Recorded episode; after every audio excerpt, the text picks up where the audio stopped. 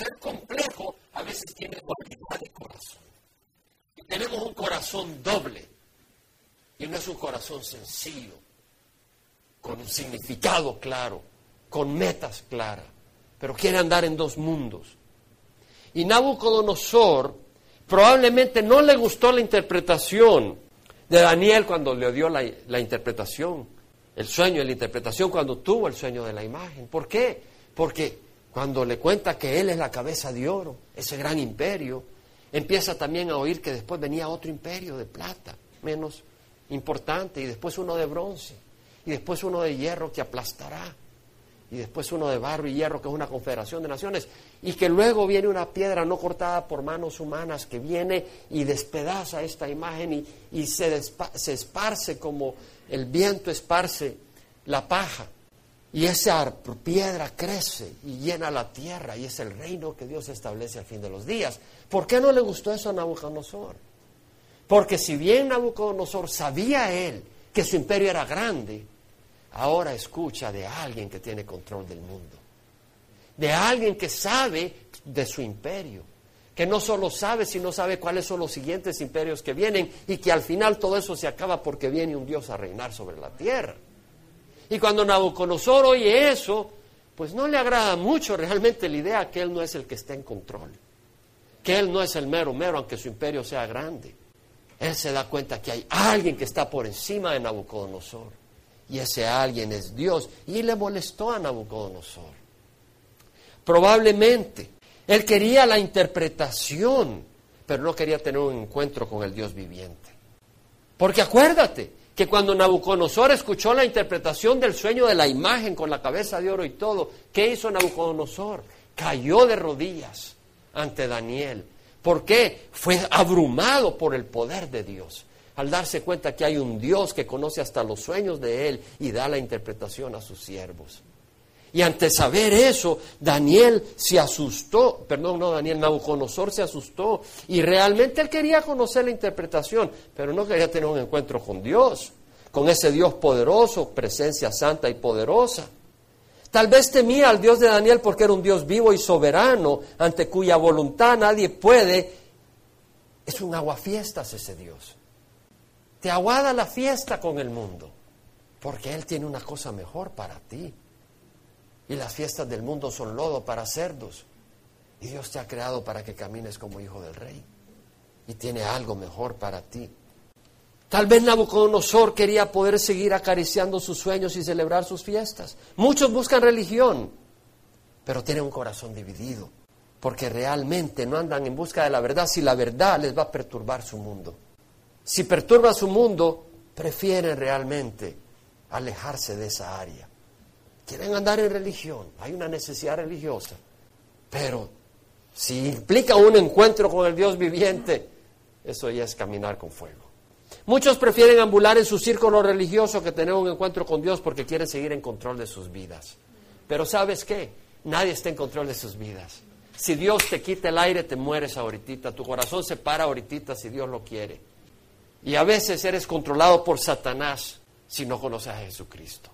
Y si conoces a Jesucristo, puedes ser influenciado por Satanás si no te cuidas. Tienes que caminar con el Señor. Tienes que tener cuidado. Entonces, ¿qué quiero decir?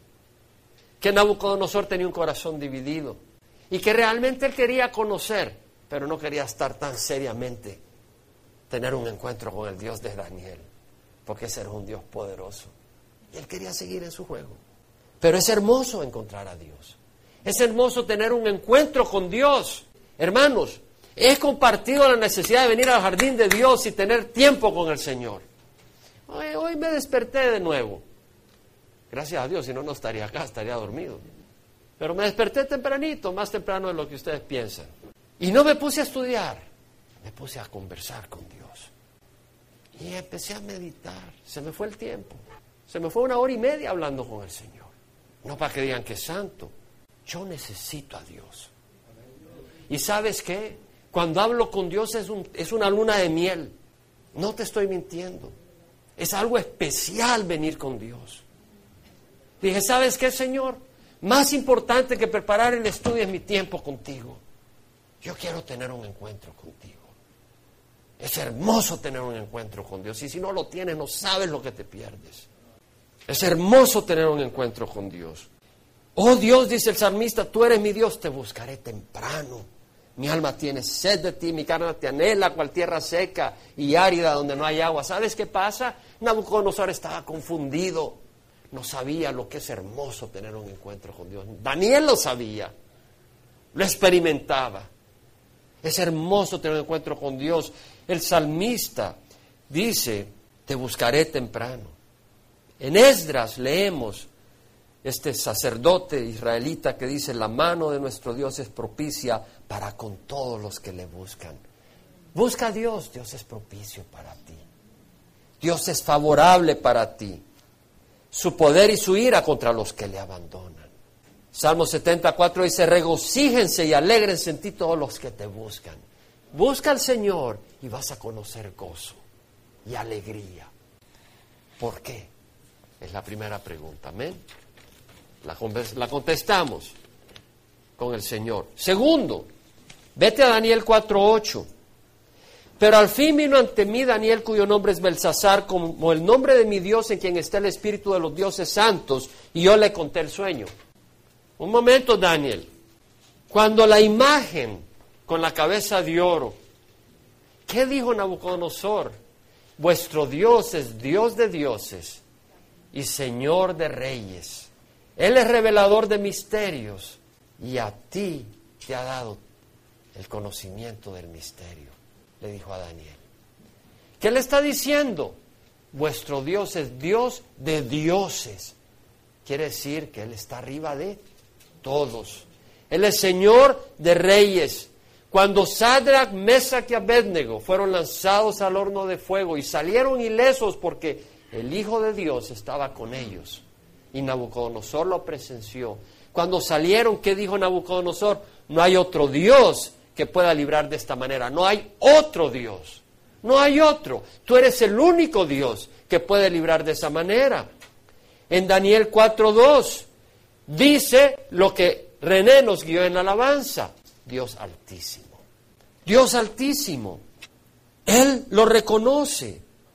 El Dios altísimo ha hecho maravillas. En Daniel 4, 34, 35 dice, Él actúa conforme a su voluntad en el ejército del cielo, es decir, Él está arriba, nadie lo puede parar en el cielo. Nadie puede tener su mano ni decirle qué has hecho entre los habitantes de la tierra. Es decir, Él es arriba de todo mundo, en el cielo o en la tierra. Entonces, ¿por qué dice en 4.8, en quien habita Daniel, el espíritu de los dioses santos? Es una contradicción. Habita en él el espíritu del Dios altísimo, del Dios que está por encima de todos. ¿Por qué dice que habita en Daniel el espíritu de los dioses santos? Dios no está agrupado con otros, Él es único, no comparte su gloria con nadie. ¿Cuál es la razón? Por eso te digo, cuando estudias la palabra del Señor, escudriñándola, Dios te revela grandes cosas. ¿Cuál es la razón? La razón es esta, que Nabucodonosor erró por mezclar experiencia testimonio del Dios vivo cuando tuvo el sueño que Dios le reveló a través de Daniel, de la imagen, cuando sacó a, a Sadrach, Mesach y Abednego y los tiró al, al horno de fuego y vio el poder de Dios que los sacó del fuego, en ambos casos pudo ver el testimonio del Dios vivo y poderoso que está arriba de todos. Pero ¿qué hizo del error de él?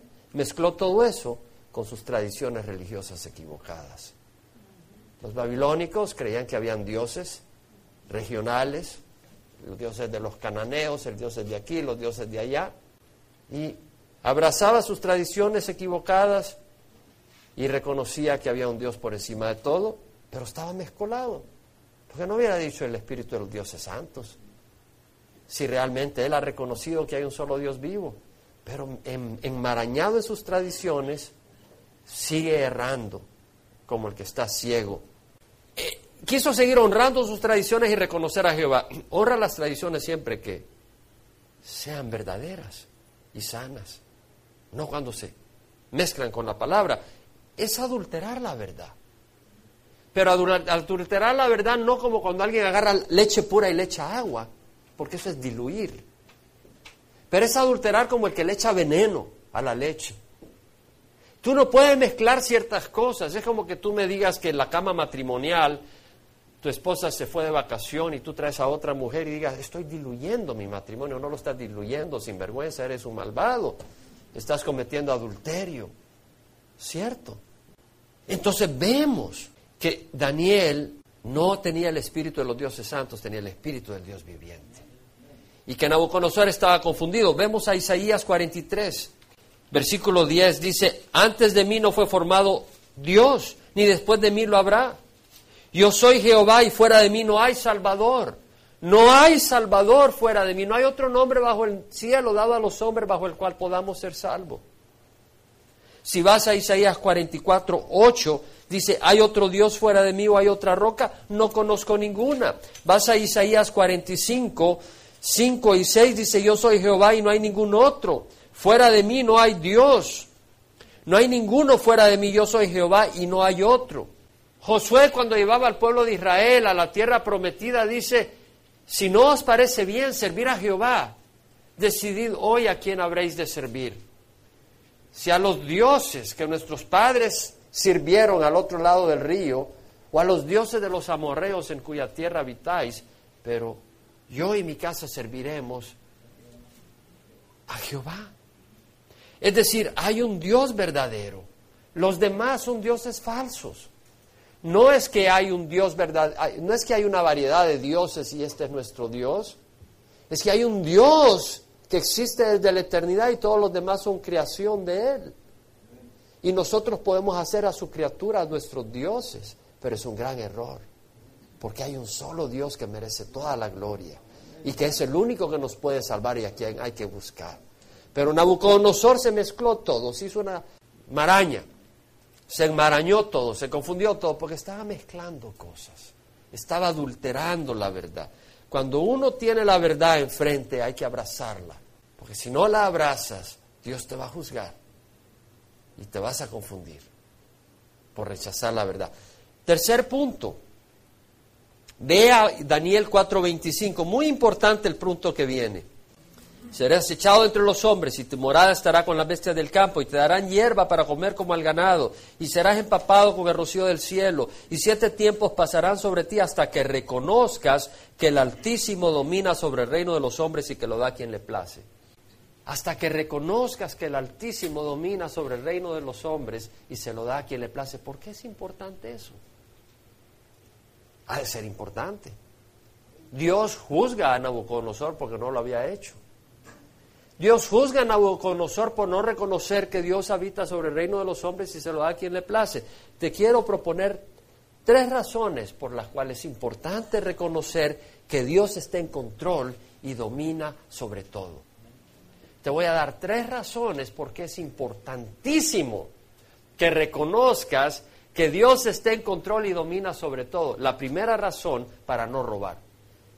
En Romanos 13:7 Pablo dice, pagad a todo lo que le debáis, al que impuesto, impuesto, al que tributo, tributo, al que temor, temor y al que honor, honor. Pagad a todo el que le debáis, al que tributo, tributo.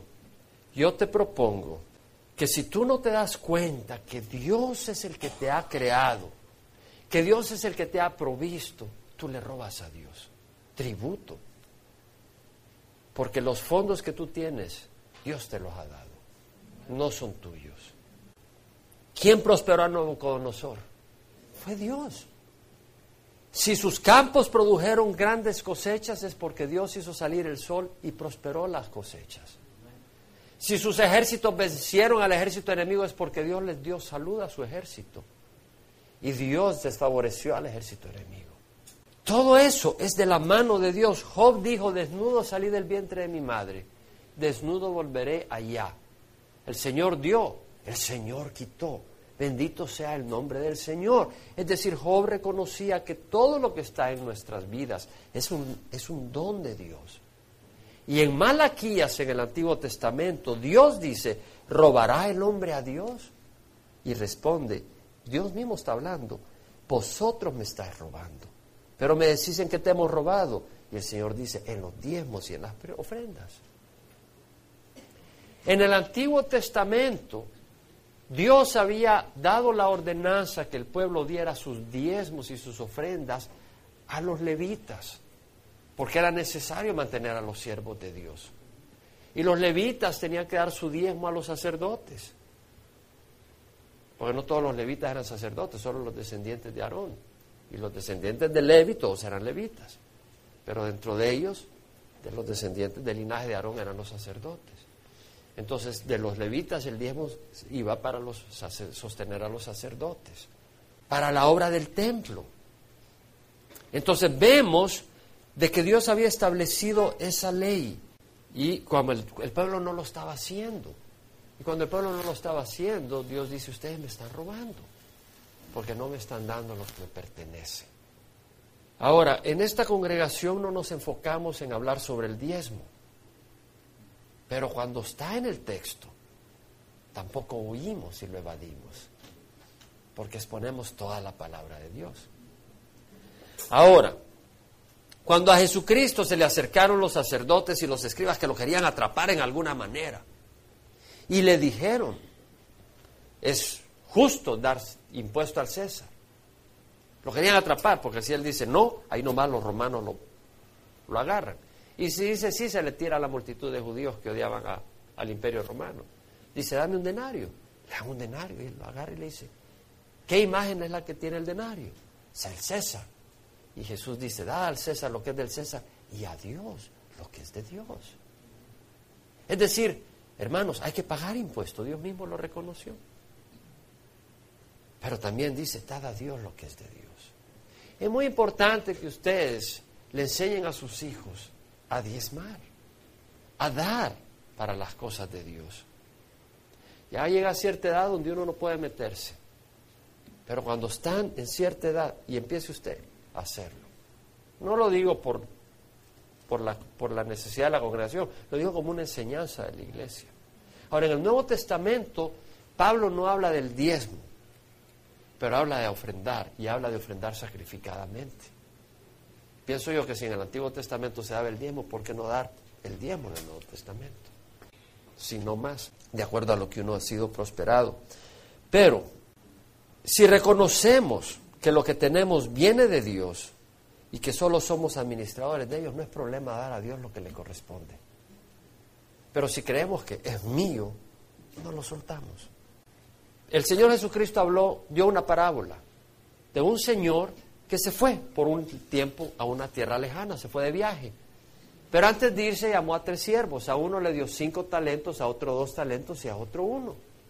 Después de largo tiempo regresó y hizo cuentas con el que hizo, le había dado cinco talentos y él le dice, mira, me diste cinco talentos, aquí hay cinco más. Bien siervo, bien, bueno y fiel. Sobre lo poco fuiste fiel, sobre lo mucho te pondré, entra en el goce tu Señor. Habló con el de dos talentos y él viene, me diste dos, aquí hay dos más. Bien, siervo bueno, fiel. Sobre lo poco fuiste fiel, sobre lo mucho te pone, entra en el consejo de tu Señor. El tercero viene y dice, tengo un talento, pero como sé que eres un Señor duro, que tú cosechas donde no has sembrado, recoges donde no has esparcido, agarré ese talento y lo escondí.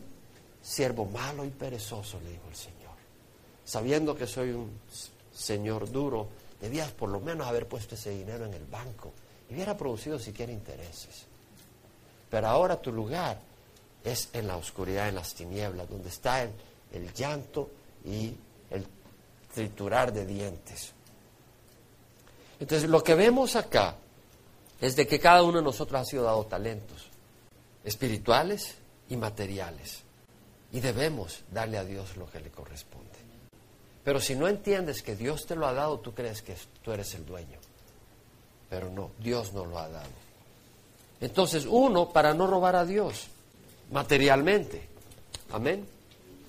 Dos, para no robar a Dios en cuanto a la honra. Pagad a todo lo que debáis, a todos los que le debáis, al que impuesto, impuesto, al que tributo, tributo, al que temor, temor, al que honor, honor.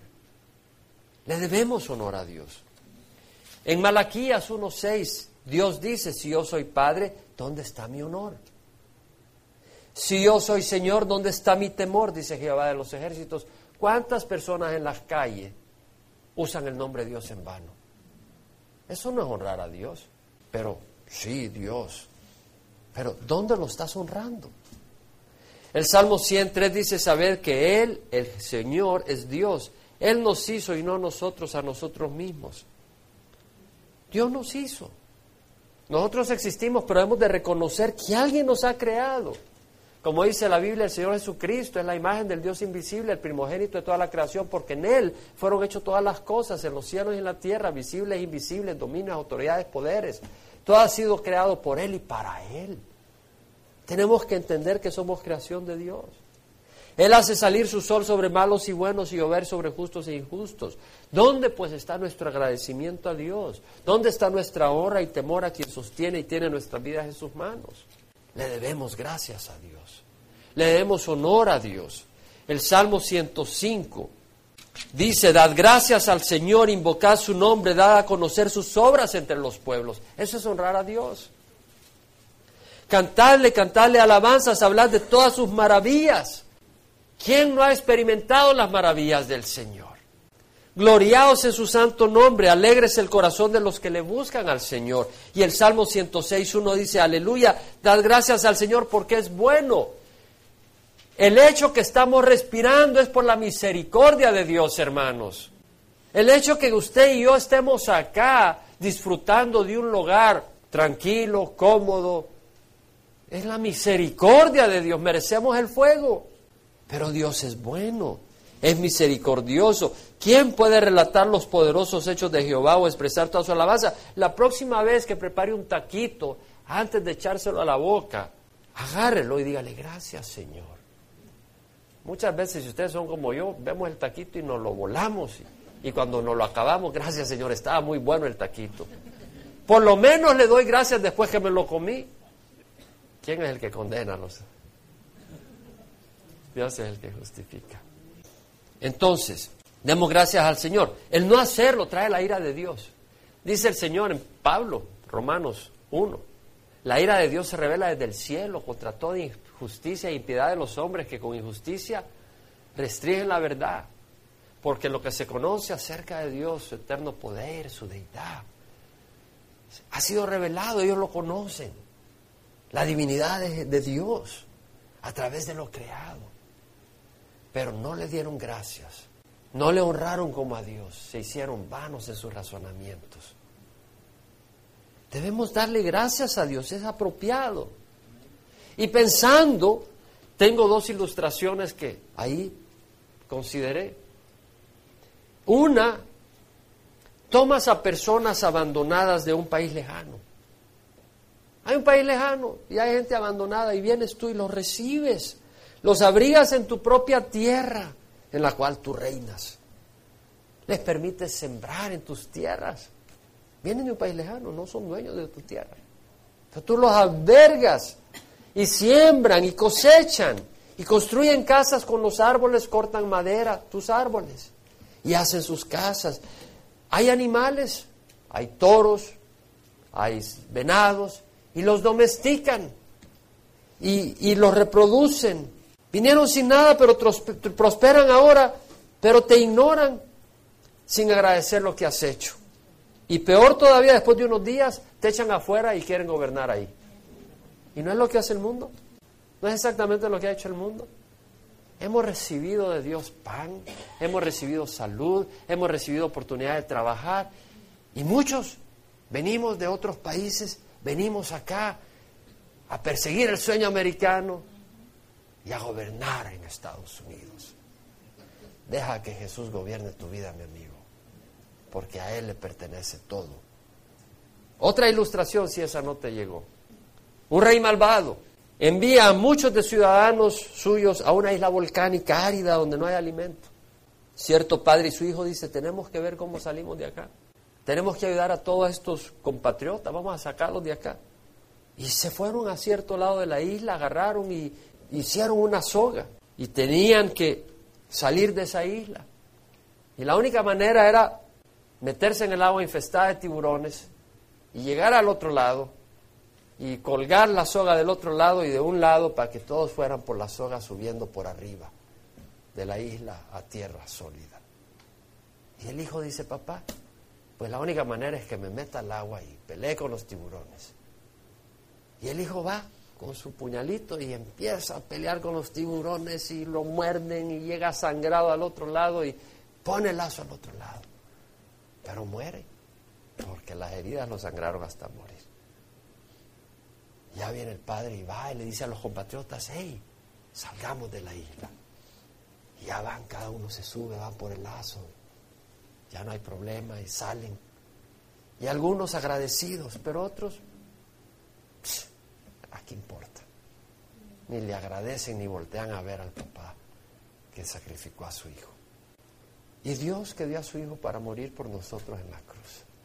Dios que nos ha dado alimento, que nos ha dado vida, nos ha salvado de esa isla árida de soledad, de amargura, de desesperación y nos ha dado esperanza.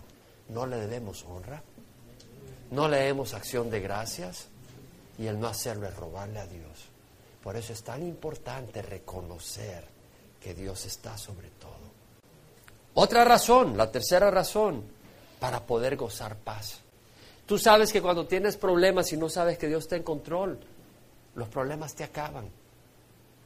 Pero cuando sabes que Dios está encima de todo y que Él te ama, hermanos, eh, y hemos estado mencionando versículos que he repetido muchas veces y no me canso de repetirlos, hermanos.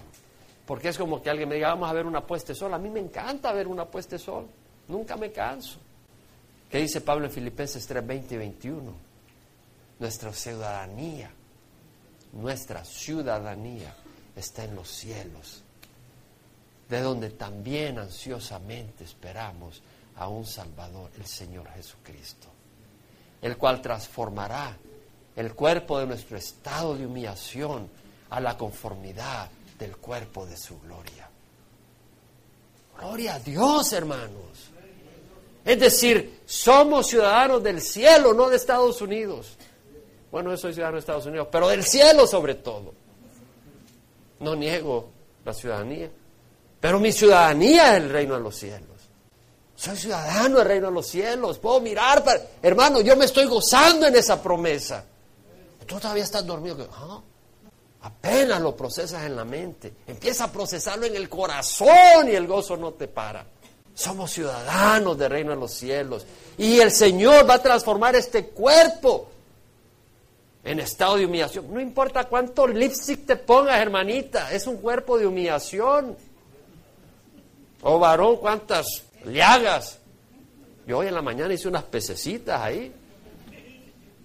Y Dani me voltea a ver y se ríe el pobrecito porque pues él levanta 500 libras, pero yo, Dani, yo no estoy tratando de ganar ningún premio.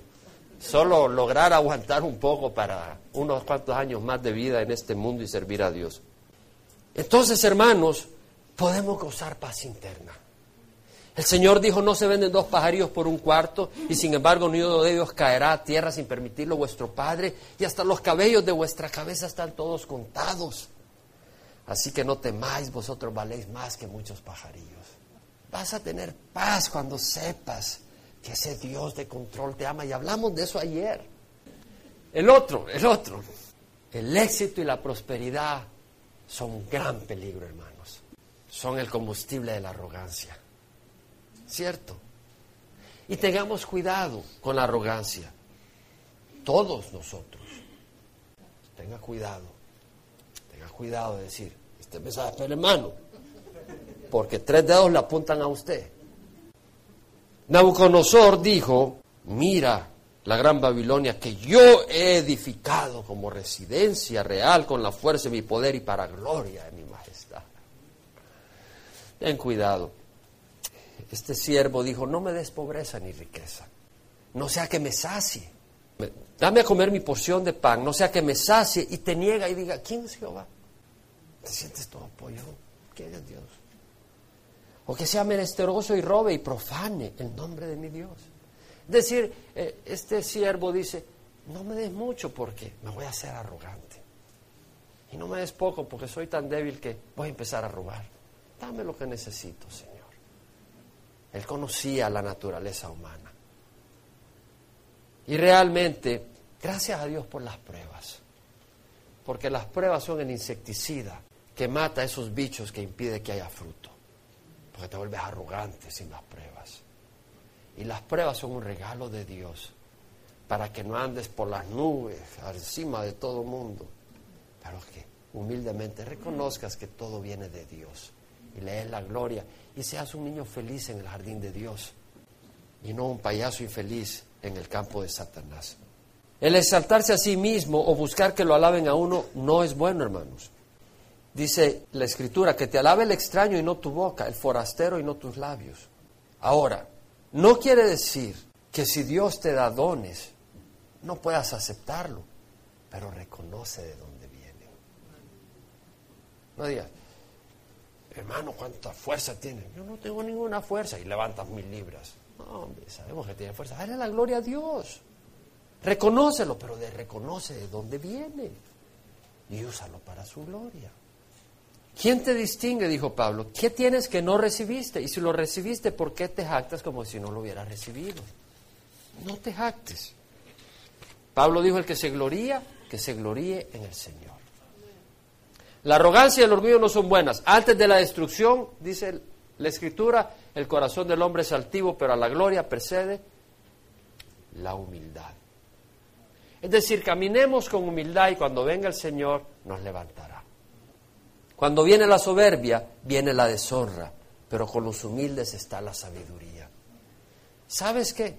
Ah, yo me he dado cuenta en el tema de creación-evolución. Yo trabajaba en una compañía muy buena en el campo médico y tenía colegas y todo, y era un ambiente técnicamente eh, alto. Pero le voy a decir que cuando entramos a ese tema, Dios nos daba a los cristianos mucha mayor sabiduría, porque teníamos a Dios. No estábamos por encima, no éramos los señores de nuestras vidas. Y aquellos que eran los señores de sus vidas, eran unos tontos cuando tratábamos este tema. Es decir, se les tupía la mente. Oh, se renojaban, rechinchaban, rechinaban y de todo. Relinchaban y de todo, todos los re que quiera ponerle. Pero realmente porque estaban ciegos en su arrogancia. La arrogancia ciega. Y la caída es fuerte. Dice el Señor, seis cosas hay que odia a Jehová y siete son abominación para él. Vaya Proverbios, capítulo 6, versículo 16. Nabu estaba todo emocionado con el reino y pegó una caída pero buena. Seis cosas hay que odiar a Jehová y siete son abominación para él. Ojos soberbios.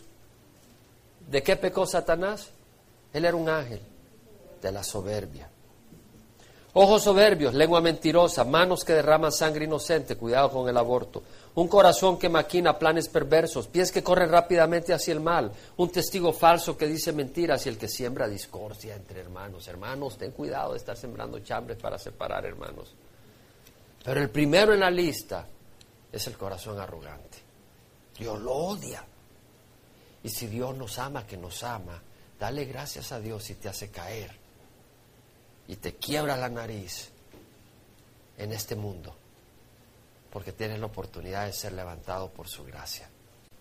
Otro punto, Daniel 4.8. Al fin vino ante mí Daniel cuyo nombre, Belsasar. ¿Qué dice? Como nombre de mi Dios. Nabo, ¿qué te pasa, Nabo? Sí que no pegas acá nada. Mira, había presenciado el poder de Dios con el sueño de, que tuvo la imagen. Había presenciado la salvación poderosa de Dios con Sadrach, Mesach Abednego. Hermanos, yo he presenciado el poder de Dios. ¿Y tú?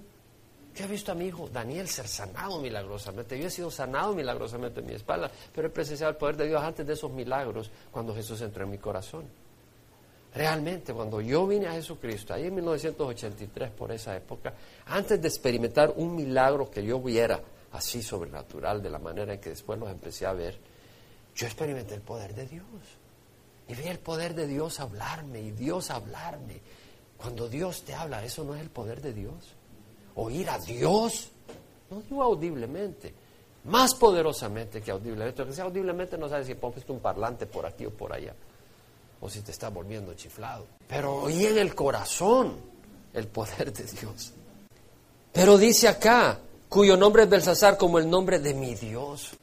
Es triste, porque si él realmente ha visto el poder de Dios con la interpretación del sueño, si ve el poder de Dios con la salvación de Sadrach, Mesach y y ve el poder de Dios después con la interpretación del sueño del árbol, ¿por qué no dice con el que era mi Dios cuando se refiere a Bel?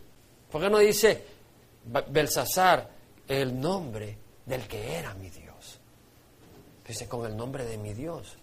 Sigue siendo su Dios. ¿Sabes por qué? Por rebeldía. Hay muchos en este mundo que no hacen a Jesucristo su Dios, simple y sencillamente por rebeldía no es por falta de poder. Y cuando venga el Señor Jesucristo, se van a quedar afuera porque fueron rebeldes.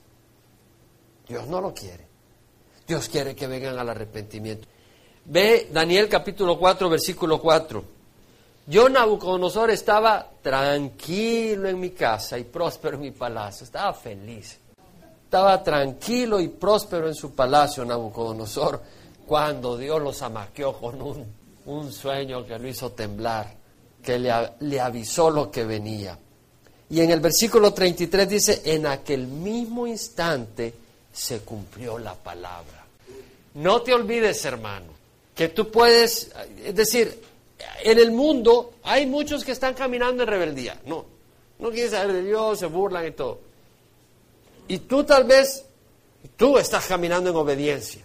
Y tal vez aquellos que andan caminando en realidad ahí en fiestas populares, salen en la primera plana del periódico, parece que todo está bien. Pero en un instante, la palabra de Dios se va a cumplir y los papeles van a cambiar. Y aquel que está feliz y gordito y de todo, se, va, se las va a ver. Y aquellos que están sufriendo por el reino van a bailar y celebrar. Y finalmente, mientras Nabucodonosor era humillado, Daniel era honrado recibiendo visiones de Dios, interpretación, teniendo un contacto directo con Dios. ¿Cuál es la buena noticia? Hermanos, el mundo podrá estar celebrando, pero nosotros estamos con Dios. Y Dios nos honra. ¿Sabes? Yo te aseguro que el tiempito que yo pasé con el Señor esta madrugada, yo no lo cambio por esas cervezas o esas fiestas o, o esa inmoralidad que puede atraer mi carne pero no la cambio. La experiencia con Dios son súper. Padre, te damos gracias por tu palabra, Señor. Te damos gracias porque tus caminos son especiales, Señor. Un tiempo tan especial y venimos hoy acá como una familia sabiendo que Dios estaba en Cristo reconciliando al mundo consigo mismo, no tomando en cuenta a los hombres sus transgresiones, dice la palabra sabiendo que tú no tomas en cuenta nuestras transgresiones, sabiendo que tenemos paz para con Dios por medio de Jesucristo a través de la fe. Padre, somos tan bendecidos que somos justificados por la sangre de Jesús. Te damos gracias, Señor. Te damos la honra y la gloria. Te damos gracias, papá. Y Padre, yo te ruego que tu fuego avive por tu Espíritu Santo nuestras vidas y que ese fuego ya en nuestro corazón sea avivado por tu Espíritu Santo. Padre, te ruego que nadie de los que estamos acá salga sin responder a ti, Señor. Que en cada uno de nosotros haya ese deseo, esa hambre, esa búsqueda de ti. Y ahí donde estás, todos los ojos cerrados, si tú quieres, y decir, Señor, yo quiero honrarte, tú eres Dios, pero quiero que seas Dios de mi vida. Quiero que seas Señor de mi corazón. Tú eres digno, tú me creaste y tú me amas, tú eres el buen pastor. Quiero saborear la vida abundante que solo tú puedes dar. Señor, quiero darte mi vida. Me someto a ti, te ofrezco mi corazón. Estoy cansado de caminar en el mundo. Si tú tienes ese deseo, o tal vez has caído, tal vez estás desanimado y dices, Señor, me estaba haciendo para atrás, pero quiero cambiar. refrescame, perdóname. Ahí donde estás, pídele al Señor. El Señor te perdona. Pero díselo de corazón. No tienes que sudar, solo dile, Señor, es cierto. Señor, perdóname. heme aquí, papá, heme aquí. Padre, te damos gracias por este tiempo. Derrama tu Santo Espíritu, que la gracia de nuestro Señor Jesucristo, el amor del Padre y la comunión de tu Santo Espíritu vaya con cada uno de nosotros. En nombre de Jesús te lo rogamos. Amén.